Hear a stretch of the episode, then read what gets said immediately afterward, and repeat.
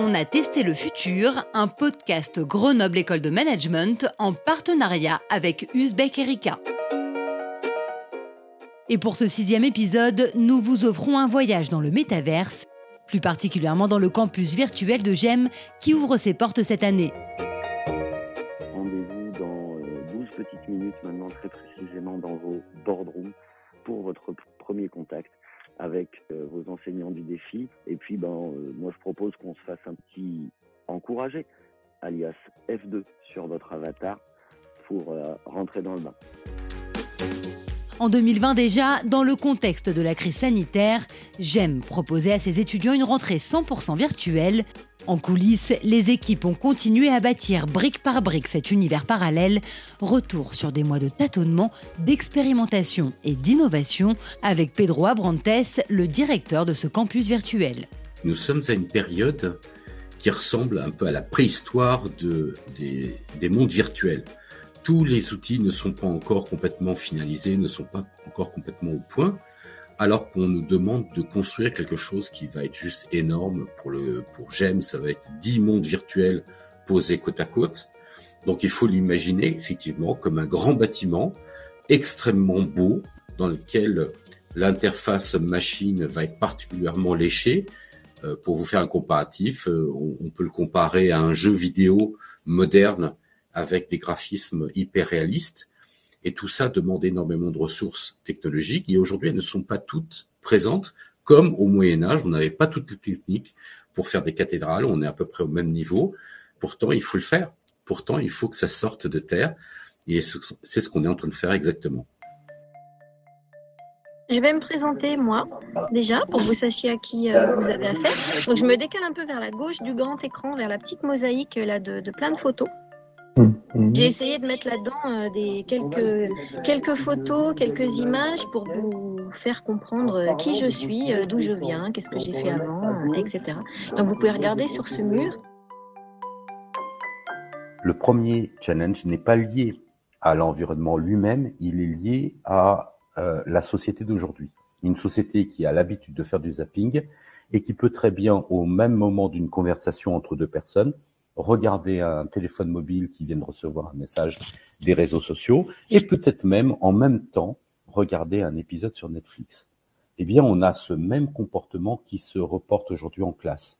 Et il nous arrive, en présentiel, d'être obligé de stopper tous les téléphones mobiles et tous les PC pour être sûr de capter l'attention de, des étudiants. Dans le monde virtuel, c'est un petit peu plus simple. Et qu'ils sont dans un monde virtuel qui les oblige à être concentrés sur ce monde virtuel. Dans un avenir relativement proche, il y aura des casques.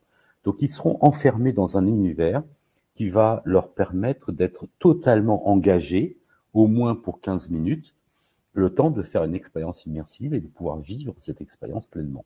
Une capacité d'attention décuplée grâce à la dimension immersive des cours et la possibilité de placer les étudiants dans des conditions très réalistes, des simulations de véritables cellules de crise ou des séances de sensibilisation dans la peau de personnes handicapées. Mais le campus virtuel, c'est aussi un univers futuriste, une nouvelle vision de l'enseignement, une nouvelle façon de penser les projets et même de bâtir les liens sociaux. Un univers entièrement virtuel.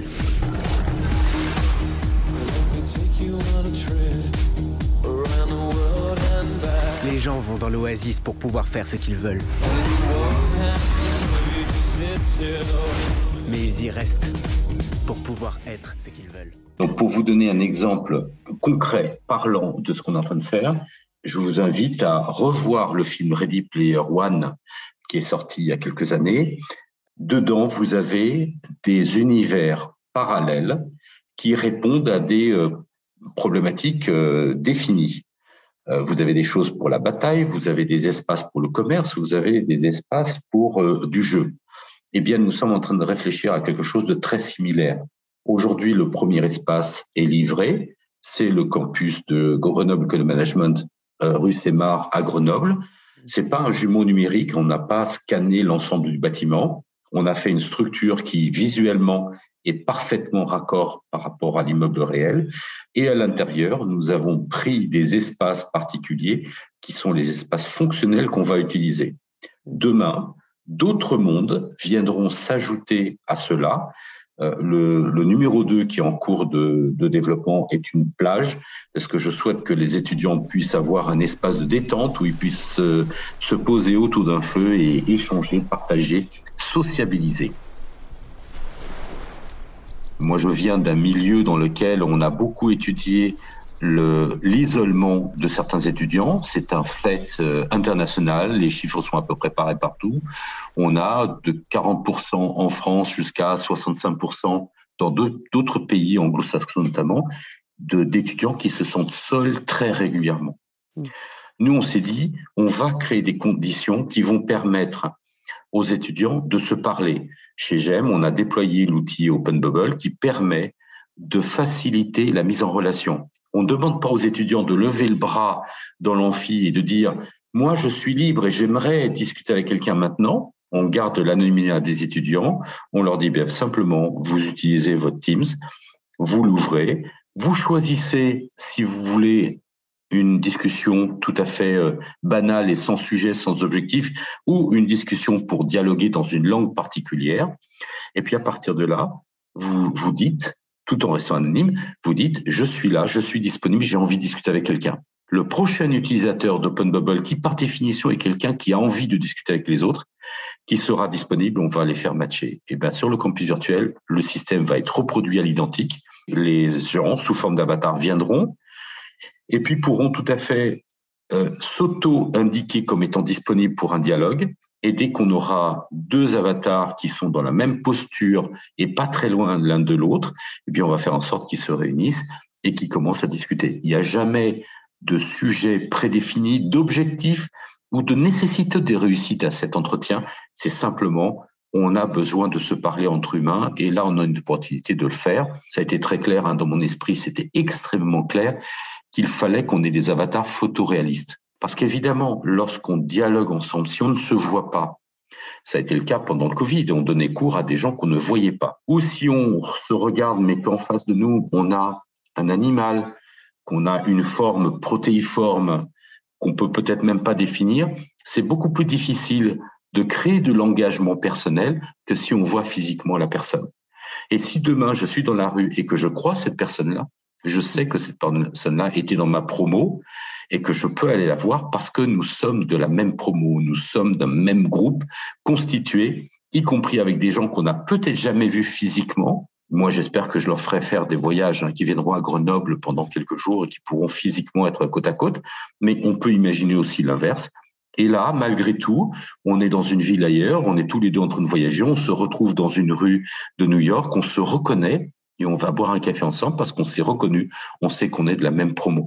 Ça, seuls les avatars photoréalistes vont permettre ça, puisqu'on dialogue quelque part de personne réelle à personne réelle, même si on est dans le monde virtuel. Un campus virtuel où des étudiants originaires des quatre coins du monde peuvent se retrouver et créer de véritables liens un pont aussi pour permettre aux jeunes issus de milieux sociaux ou de zones géographiques défavorisées d'accéder à un enseignement de qualité. Nous avons une vraie mission pour porter notre enseignement, celui qu'on fait tous les jours à GEM, auprès de populations défavorisées. Chez nous, ça porte un nom et le, projet a un nom de code qui s'appelle GEMPass. GEMPass va avoir sa première occurrence le 26 septembre prochain, dans lequel on va accueillir dans un cours qui a lieu en présentiel on va accueillir une, une dizaine, peut-être une vingtaine de personnes qui sont issues d'un milieu défavorisé, qui peut-être seront même des personnes euh, migrantes qui ont fui un pays en guerre et qui mm. aujourd'hui se trouvent hébergées en France. Eh bien, cette personne, ces personnes-là, on va leur permettre d'accéder à un cours. Alors, en l'occurrence, le 26 septembre prochain, c'est un cours sur l'outil Excel, mais ça peut être un cours sur du droit, ça peut être un cours sur euh, des, outils informatiques ou du marketing. Peu importe, l'idée c'est on ouvre nos cours à des personnes en situation défavorisée euh, et on leur permet de suivre avec le même niveau, la même intensité que nos étudiants. Mm. Et là, on est sur quelque chose qui va se déployer très fortement. On parle aujourd'hui de beaucoup de partenariats avec la zone subsaharienne de, l'Afrique, avec des, partenaires locaux qui ont besoin de contenu, ben, il s'avère que nous, les contenus, on les a. On a des horaires très spécifiques sur euh, ces cours qui ont lieu en ligne. On va raccrocher à ces promotions des gens qui sont à l'extérieur, mais qui seront connectés et qui pourront suivre comme un étudiant lambda. Lui sera en présentiel, l'autre sera en distanciel, mais le, la solution réflexe que l'on a mis dans nos salles permet d'entendre toute l'ambiance de la salle, y compris les chuchotements entre, entre étudiants, et de pouvoir interagir avec eux, et de pouvoir poser des questions à l'enseignant, et d'être intégré pleinement dans le cours. Donc il y a déjà une notion presque d'extraterritorialité. C'est-à-dire que je suis à un endroit, et là où je suis, j'ai envie d'avoir un enseignement. Un campus virtuel digne des plus grands romans de science-fiction, mais aussi la possibilité d'inventer de nouvelles formes d'accès au savoir. C'est la fin de cet épisode. Merci à Pedro Abrantes d'avoir partagé avec nous les coulisses et les ambitions du campus virtuel de GEM. Et rendez-vous très bientôt pour tester le futur avec nous.